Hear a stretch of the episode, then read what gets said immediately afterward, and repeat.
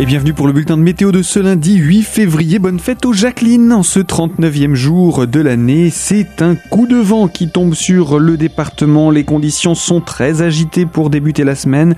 De fréquentes lignes d'averse traversent le département, soutenues par quelques coups de tonnerre par moment.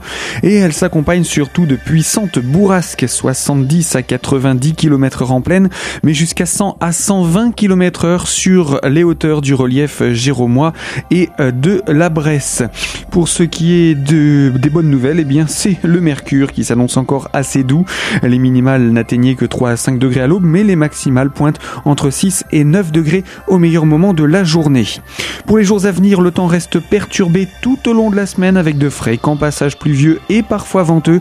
Les températures baissent et se rapprochent progressivement des valeurs de saison pour devenir donc négatives d'ici mercredi et en direction de la fin de semaine. Toute l'information météo est à retrouver sur notre site internet radiocristal.org.